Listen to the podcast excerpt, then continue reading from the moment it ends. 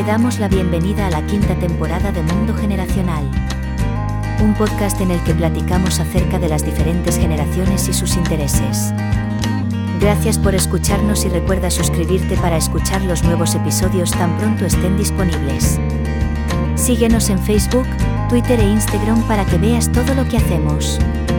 Esperamos que este programa te sea de mucha utilidad. Ánimo y éxito. Amigos de Mundo Generacional, bienvenidos a este nuevo episodio de la quinta temporada. Nos la estamos pasando re bien y hoy tenemos un invitado de super lujo.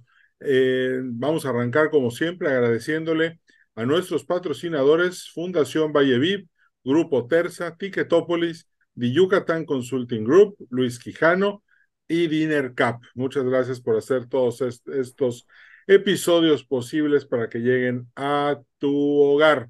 Por otro lado, eh, les quiero conversar que hoy nos va a acompañar mi amigo Omar Cervantes, eh, que por cierto también es colaborador de la revista Mundo Generacional. Este, escribe artículos muy, muy, muy interesantes. Nos la pasamos muy bien. Déjenme les platico algo de Omar. Omar Cervantes Rodríguez es especialista en adicciones por el Centro de Estudios Superiores Monte Fénix y desde sus estudios de posgrado se ha convertido en un articulista, escritor y promotor de la cultura de la prevención y de no estigmatizar las enfermedades mentales, hablando abiertamente de ellas.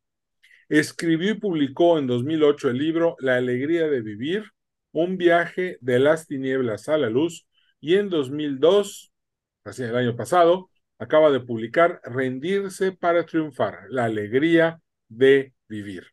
Ambos los puedes conseguir en la plataforma de Amazon. Omar es licenciado en Ciencias de la Comunicación del TEC de Monterrey, egresado en 1990, y es periodista desde hace 36 años. Escribe sobre adicciones y temas de superación desde hace más de ocho años en diversas plataformas y hoy tenemos el gusto de que nos acompañe para que nos platique de sus artículos, de sus libros y de su experiencia personal, que creo que nos va a ser muy útil, sobre todo a los que tenemos hijos jóvenes, porque hijos, sobrinos, nietos, puede ser que lo que escuchemos hoy nos ayude a salvarlo de una situación muy desagradable. Omar, bienvenido. Muchísimas gracias por aceptar la invitación al podcast Mundo Generacional. ¿Cómo estás, mi querido Edwin? Al contrario, muchísimas gracias por, por esta oportunidad de estar charlando, de estar comentando y con mucho gusto de, estar en estos espacios digitales que, que hoy pues son la actualidad y valen mucho la pena. Gracias por la invitación. Omar, es un, es un verdadero placer que estés con nosotros. Y bueno, el, ¿cómo ahorita estábamos platicando? Ahorita quiero tocar un punto. Me mandaste un artículo que lo publicamos precisamente hoy, que se llama Ser Libres. Y se me hace... Seres libres. Seres libres. Y se me hace muy interesante y quería empezar por ahí. ¿Por qué seres libres?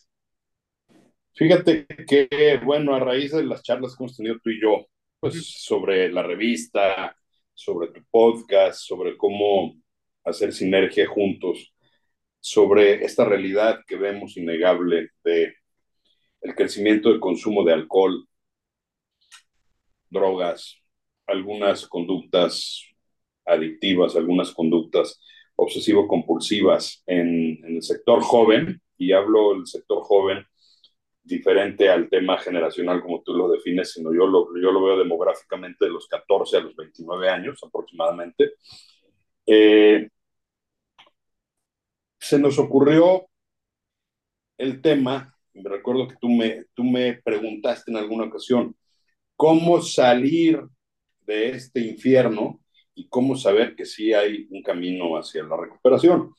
Y casualmente me, uno de mis consultantes me sugirió un programa de YouTube que se titula Seres Libres, efectivamente, Es una plataforma de un, un conductor argentino que está, desde mi punto de vista, haciendo muy buen trabajo en, en materia de adicciones y conductas similares. Eh, vi dos o tres capítulos un fin de semana y dije, a ver, Seres Libres es un excelente título para este, para este canal de YouTube, porque al final, ¿qué es una adicción? Y aquí doy la traducción real de adicción. Muchas veces dicen adicción es adicción, o sea, sin verbo, y no. En realidad, adicción viene del latín adictus. Adictus eran los esclavos financieros que al no tener recursos económicos para pagarle a sus acreedores, pues pasaban a ser esclavos. Entonces, las adicciones son una esclavitud. Y justamente en ese pensar, dije, los seres humanos tenemos dos opciones hablando sobre este tema.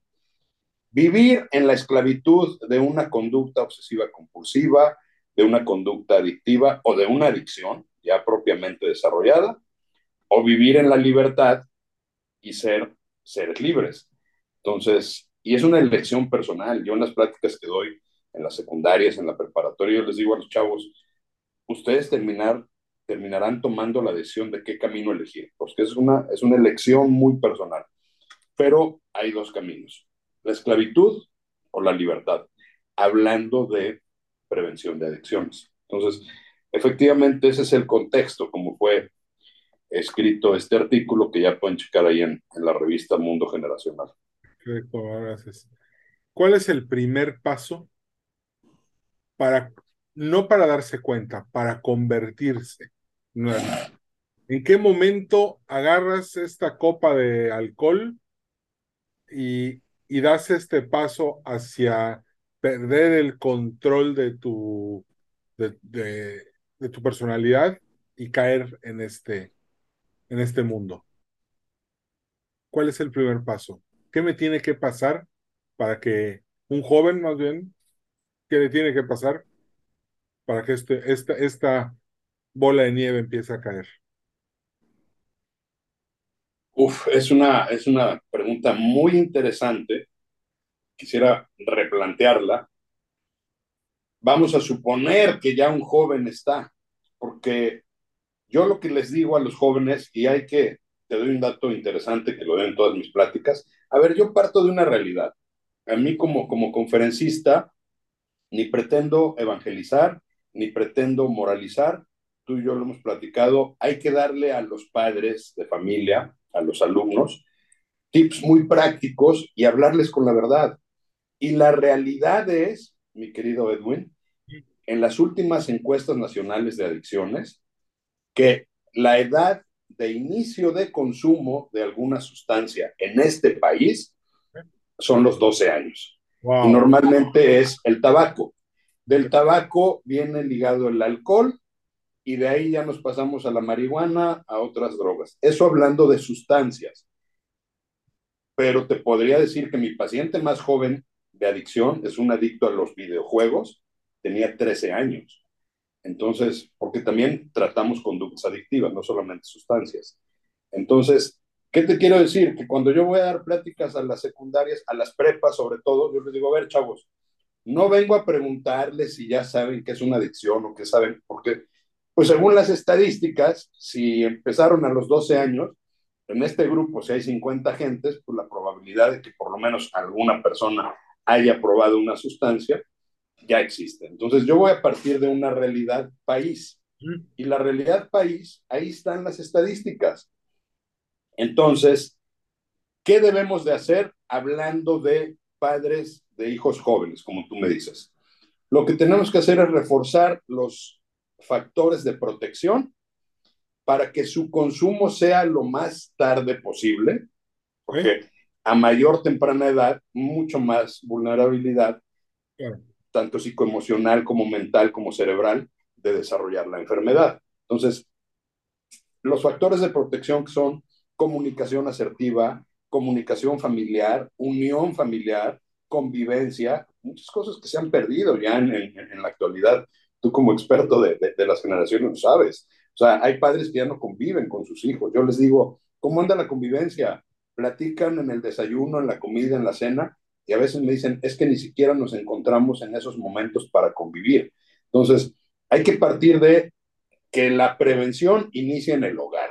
No te la va a dar el gobierno, no te la van a dar las instituciones de la sociedad civil y no te la van a dar las escuelas. La prevención inicia en el hogar con una convivencia y una comunicación asertiva, conocer a tus hijos a profundidad y sobre todo la parte emocional, cómo están, cómo se sienten, cuáles son sus inquietudes, eh, ver sus rendimientos académicos, que tengan eh, actividades extra escolares que les permitan estar en contacto con su creatividad, con el deporte, con el arte, con la literatura, de tal suerte que les demos las herramientas para compensar lo que existe en el mundo. Yo siempre lo digo en las, en las pláticas que doy, a ver, yo no puedo hacer una cruzada contra los vendedores de sustancias, empezando por el tabaco, por el alcohol, porque imagínate que la solución al tabaquismo o al alcoholismo, por hablar de dos adicciones,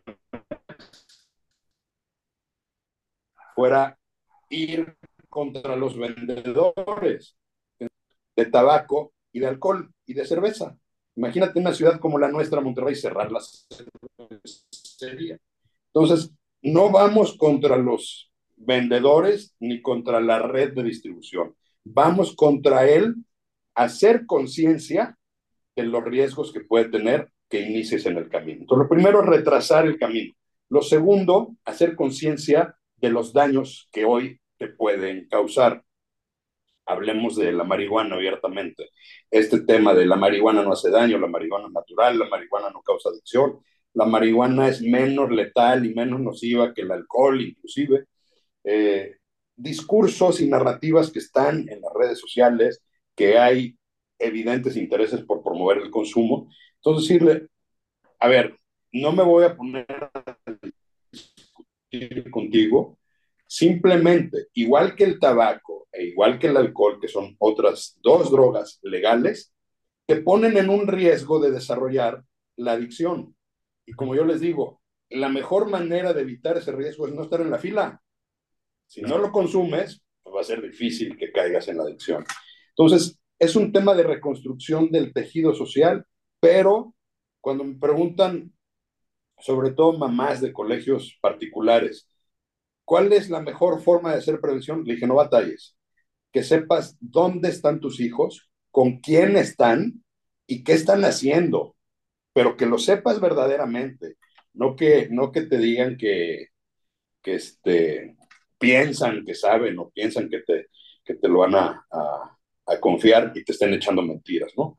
Entonces, eso es hablando de prevención. Ahora, en la otra parte de la pregunta, ¿qué pasa si ya se tocó fondo, si ya hay sufrimiento, si ya hay una adicción desarrollada? ¿Cuál es el primer paso? Y bueno, el primer paso es justo el título de mi segundo libro, Rendirse para triunfar. Y rendirse para triunfar, que es todo un modelo de pensamiento diferente al éxito occidentalizado de tener dinero, placer, eh, mujeres, eh, una serie de cosas, es ver el éxito desde un punto de vista espiritual y la rendición no como una renuncia o claudicar, sino como aceptar una realidad.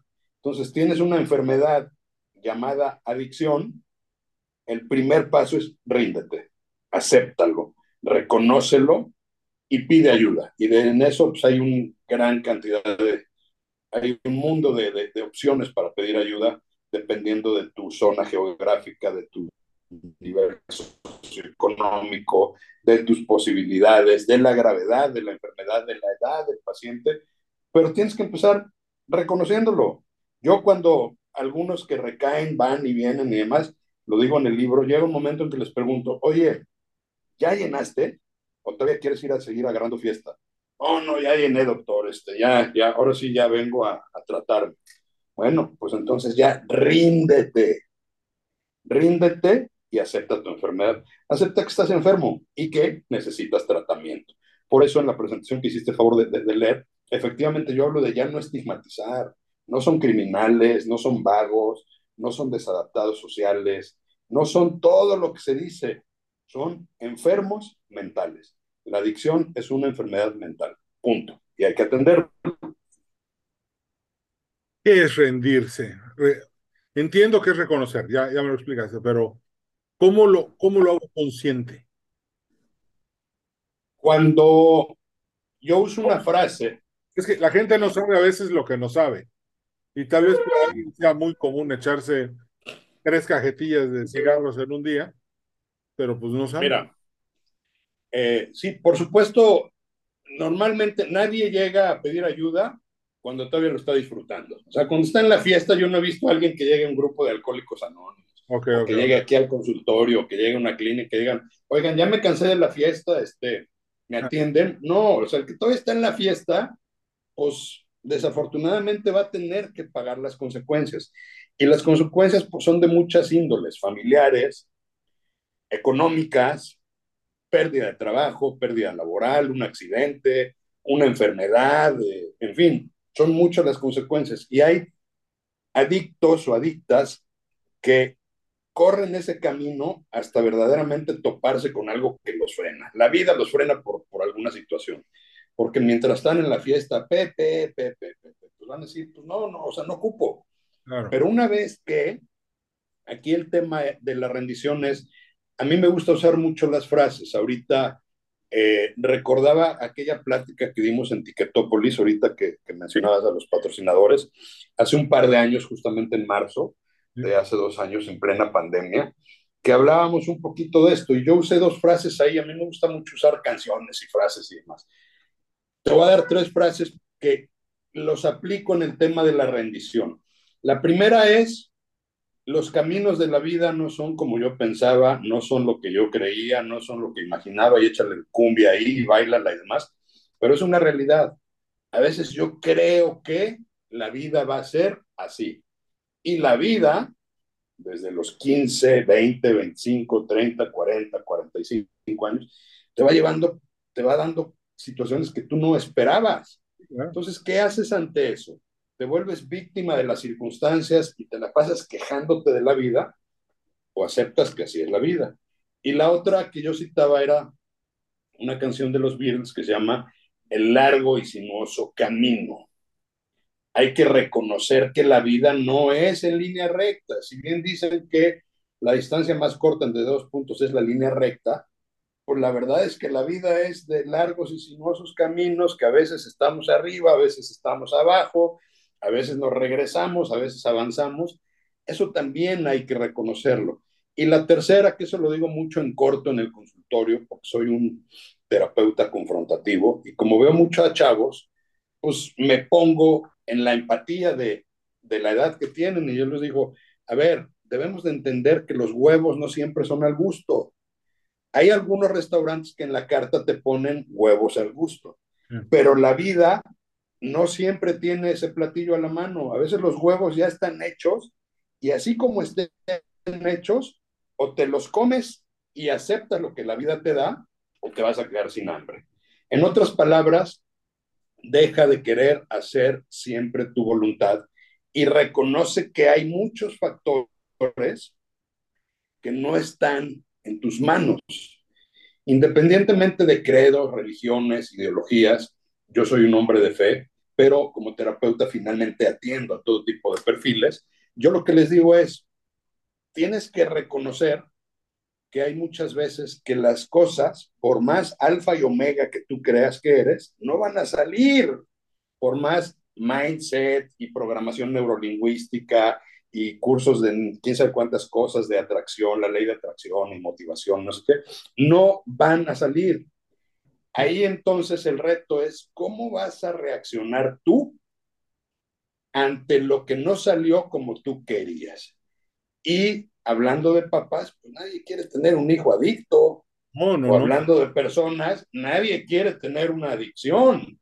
Y sin embargo, si la tienes, pues primero dejemos de estigmatizarla, dejemos de juzgar y atendámosla. Entonces es parte de las cosas que yo les digo, ríndete, entiéndelo, Los alcohólicos anónimos fueron muy sabios cuando crearon el programa de los 12 pasos, hablando de un poder superior. Y entonces decían, pon tu vida en manos de un poder superior. Independientemente de credo, yo lo traduzco en, entiende que la vida no siempre va a ser huevos al gusto y que la forma en que reaccionemos ante lo que la vida nos pone, eso sí es lo que va a marcar la diferencia en nuestros caminos. Y siempre tienes la posibilidad de elegir la mejor opción posible, como ahora que acaba de, fallecer Chabelo. O sea, es como la catafixia, pero tú siempre tienes en tus manos, si tienes información, si tienes conciencia, de reconocer, rendirte, decir, ya, ya no puedo más, sí necesito ayuda, sí soy alcohólico, sí soy adicto, sí tengo compulsión por la comida, sí tengo ludopatía, o sea, nadie te va a juzgar, pero si lo niegas y sigues tratando de subirte al ring pensando que le vas a ganar a la enfermedad, la enfermedad te va a seguir destrozando. Entonces, mejor ríndete y rendirse no es perder. En este caso, rendirse es triunfar, porque es aceptar una realidad y entrar, como dice Deepak Chopra, al campo de todas las posibilidades y entonces construir una vida nueva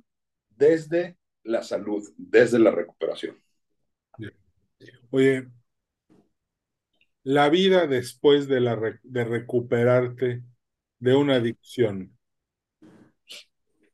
vuelves a, puedes alcanzar toda la plenitud que quieras, puedes realizarte, puedes, o te queda una herida permanente, o esa herida la transformas en un elemento de sanación para otros con tu ejemplo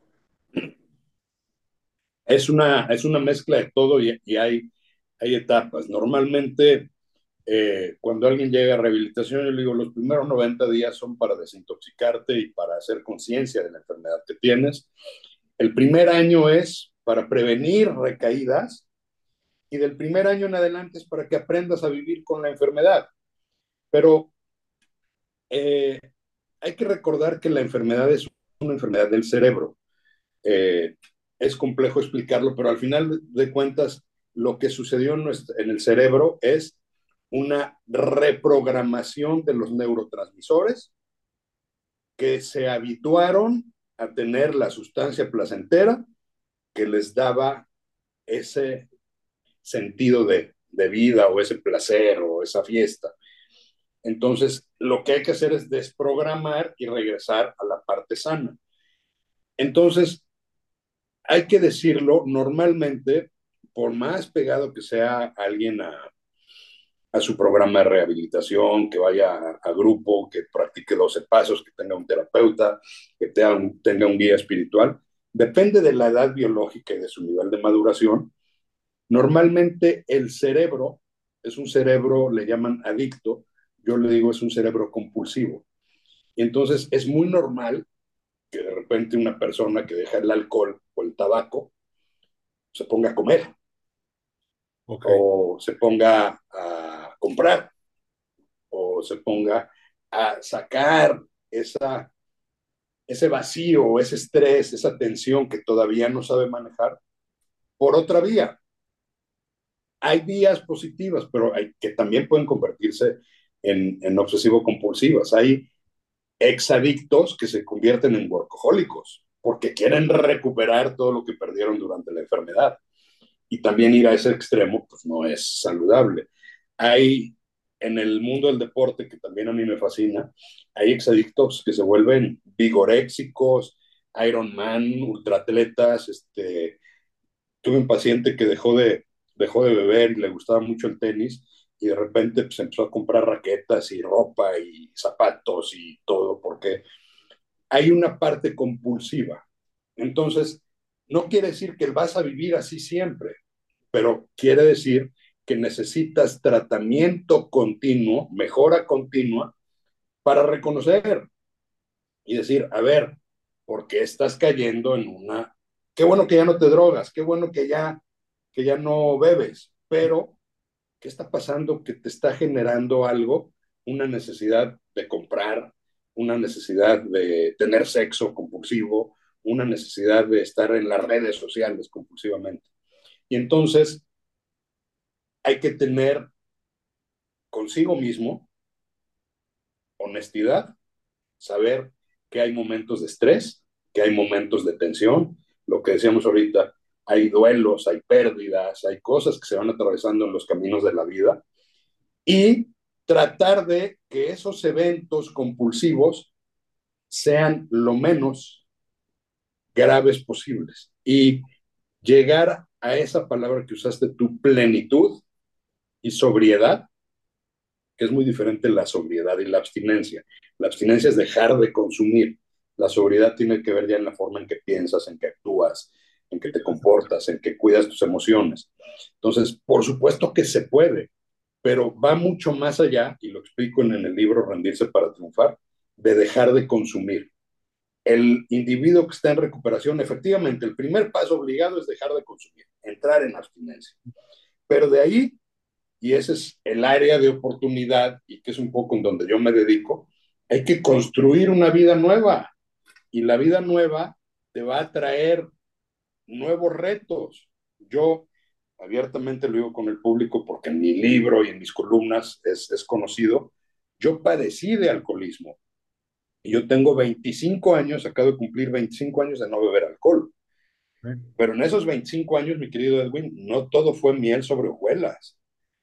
Eh, he pasado por divorcios, he tenido problemas laborales, he tenido problemas como toda la vida. ¿Qué he hecho?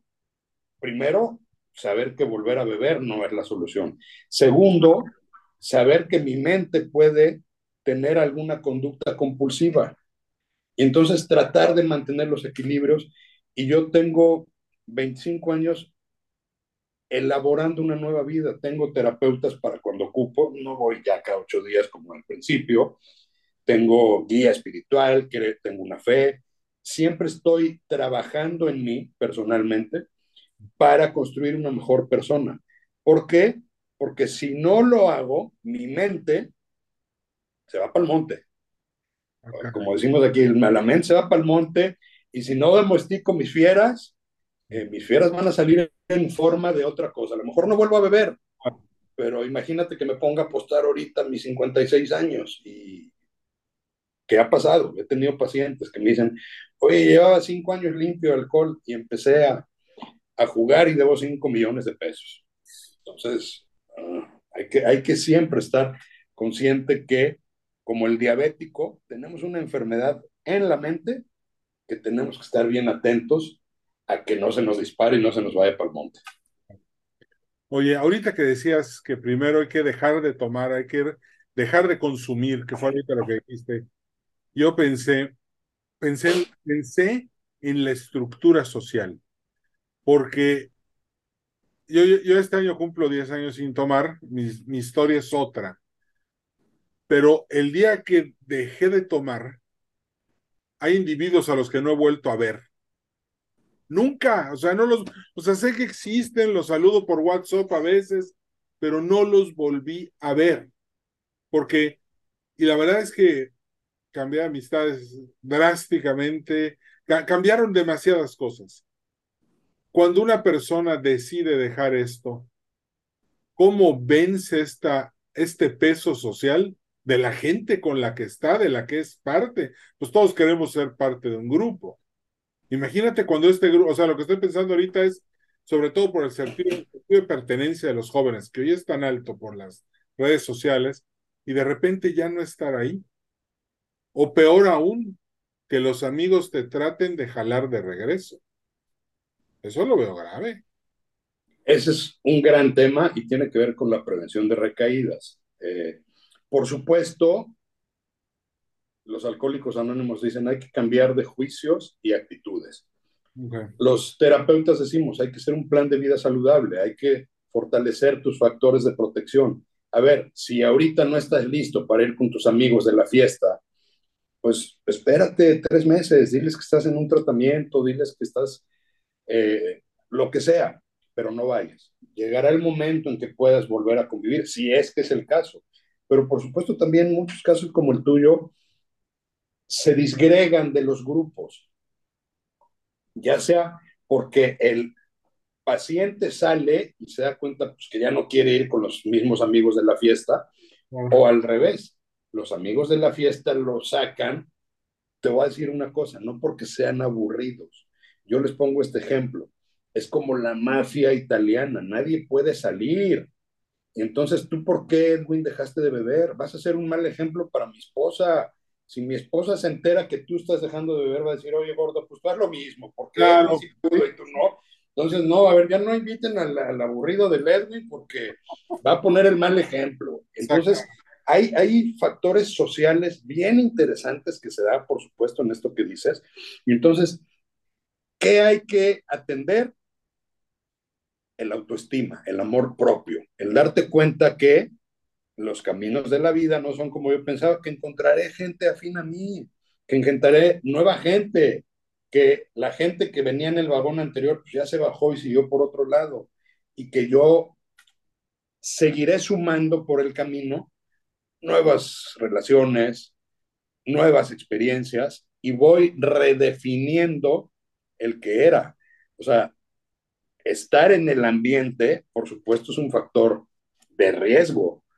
Eh, acabo de, estoy viendo una familia que desafortunadamente un, un, joven de 15 años, este, muy joven, lo tuvieron que internar y la familia fue, es tan consciente, fíjate, lo que hicieron, se cambiaron de colonia. Porque la colonia era un factor de riesgo para el, para el joven. Entonces, a veces hay que hacer lo que sea necesario sobre todo cuando se es muy joven. Cuando ya hay un poco más de madurez y de edad, eh, es ir viendo qué te conviene y qué no te conviene y por dónde caminar. Y termino con esto, esta parte de la, de la pregunta. Sé que no es tu caso, pero la mayor parte de los adictos, sí lo es, se dan cuenta que el mal portado, el desordenado o el desmadroso, perdóname el término, era él. Y entonces, a él, ya estar en recuperación, los demás no son la mala influencia que uno creía que era. A veces es uno el que era la mala influencia de los demás, porque los demás todos iban a sus casas, todos iban a dormir o todos terminaban la fiesta en paz y el adicto es el que estaba buscando siempre dónde seguirla, para dónde y demás. O sea, entonces, cuando caes en cuenta de eso dices, oye, pues la mayoría de mi grupo siguen bebiendo, hablemos de alcohol, y no tienen problema. Claro que no, el problema era tuyo, no de ellos. Claro. y, te excluyen, tienes toda la razón. Este, te excluyen muy, de una manera drástica, porque eres un, un, un, un... te voy a contar rápidamente, eh, para, para tener más actividades con mi novia, empezamos a caminar este, de noche juntos y al poco rato todos me llamaban y decían, oye, por favor, ya deja de hacerle promoción a eso, porque mi mujer me está sacando a caminar todas las noches después de la chamba y no me gusta. Entonces, por eso te, por eso te pregunté esto de la influencia social. ¿Y para dónde vamos? ¿Cuál es la... ¿Será que hay ahorita una tendencia hacia dejar de fumar, hacia dejar de tomar? ¿Será que los jóvenes están viendo que el futuro es un futuro limpio? Porque digo, son muy ecologistas, me queda claro, pero si se están metiendo eso, pues lo que están contaminando es su cuerpo. ¿Cuál es la tendencia? No, fíjate que no, yo creo que la tendencia es cambiar de hábitos de consumo. El alcohol va a seguir siendo el principal problema, que lo es. El, el, el, el alcohol es la mayor de las causas por las que llegan los internos a una clínica de adicciones. El alcohol es el mayor de los problemas en los consultorios de adicciones. Entonces, ayer lo platicaba con un experto en seguridad, justamente. A ver, la, ley, la nueva ley de general del tabaco está haciendo que la gente fume menos tabaco, efectivamente, porque ya no se puede fumar en ningún lado. Sí. Pero, paradójicamente, si te agarran con un chorro de marihuana, pues no pasa nada porque es el consumo personal. Entonces, ¿qué está pasando en México y en el mundo? Están cambiando, hay intereses están cambiando. Entonces, ahí es donde los padres tenemos que estar bien atentos. O sea, efectivamente, a lo mejor los chavos no fuman tabaco porque son más sustentables o porque la ley lo dificulta. Pero van a tener otras sustancias que ya andan circulando en el mercado y que ellos, así como en los 70, tú que eres experta en generaciones, había el peace and love, pues, ¿cómo van a ser los de las 2000, los del 2010, cuando lleguen a las edades de, de la adolescencia? Entonces, no, desafortunadamente no creo que vaya a ser un mundo limpio. Yo creo que es un mundo en el que hay que, como decía al principio, sacudir la conciencia y reconocer la realidad. Y en esa realidad es que existe el consumo, existe un mercado y que tenemos que nosotros fortalecer nuestros hogares para que nuestros hogares pues no haya ese, ese mal que puede crecer a nivel social. Entonces, yo siento al revés que hay que, que los jóvenes de hoy hay que usarlos para que sean líderes de opinión y hacerles ver de todos los riesgos de que cause esta enfermedad. Hay que hablar de esta enfermedad de frente. Te felicito, te agradezco eh, la oportunidad de estar en este programa, porque de estos temas no son muy taquilleros. ¿eh? A la gente no le gusta mucho escuchar porque ah, pisas callos. Entonces, al contrario, creo que hay que partir de una realidad de vamos a continuar en un mundo convulsionado, hagamos lo nuestro, hagamos conciencia y hablemos de frente de las cosas como son. Pues muy bien, Omar. Oye, pues te agradezco muchísimo esta súper entrevista que nos acabas de dar, toda esta información, más que nada todo este, este sistema de cómo personalmente enfrentar y tomar decisiones al respecto de las circunstancias que nos están afectando. Me encantó eso, la verdad, muchas gracias. Ojalá que le sirva mucho a todos los papás y a todos los abuelitos y a todos los tíos para poder tener una juventud más sana y más que nada para tener una familia que vive en paz. Muchas Así gracias. es. Pues amigos, Gracias. nos despedimos eh, agradeciendo como siempre a nuestros patrocinadores, Fundación Valleviv, Grupo Terza, Ticketopolis, Dinner Cup, The Yucatán Consulting Group y Luis Quijano por todas las eh, la ayuda que nos dan para poder hacer estos episodios posibles. Seguimos en contacto, mi nombre es Edwin Carcaño, me despido y nos vemos en el siguiente episodio del podcast Mundo Generacional. Cambio y fuera. Gracias por haber sido parte de este episodio de Mundo Generacional. A nombre de todo el equipo te deseamos prosperidad y éxito. Recuerda darnos un like en Facebook, Podcast Mundo Generacional. Nos vemos en el siguiente episodio.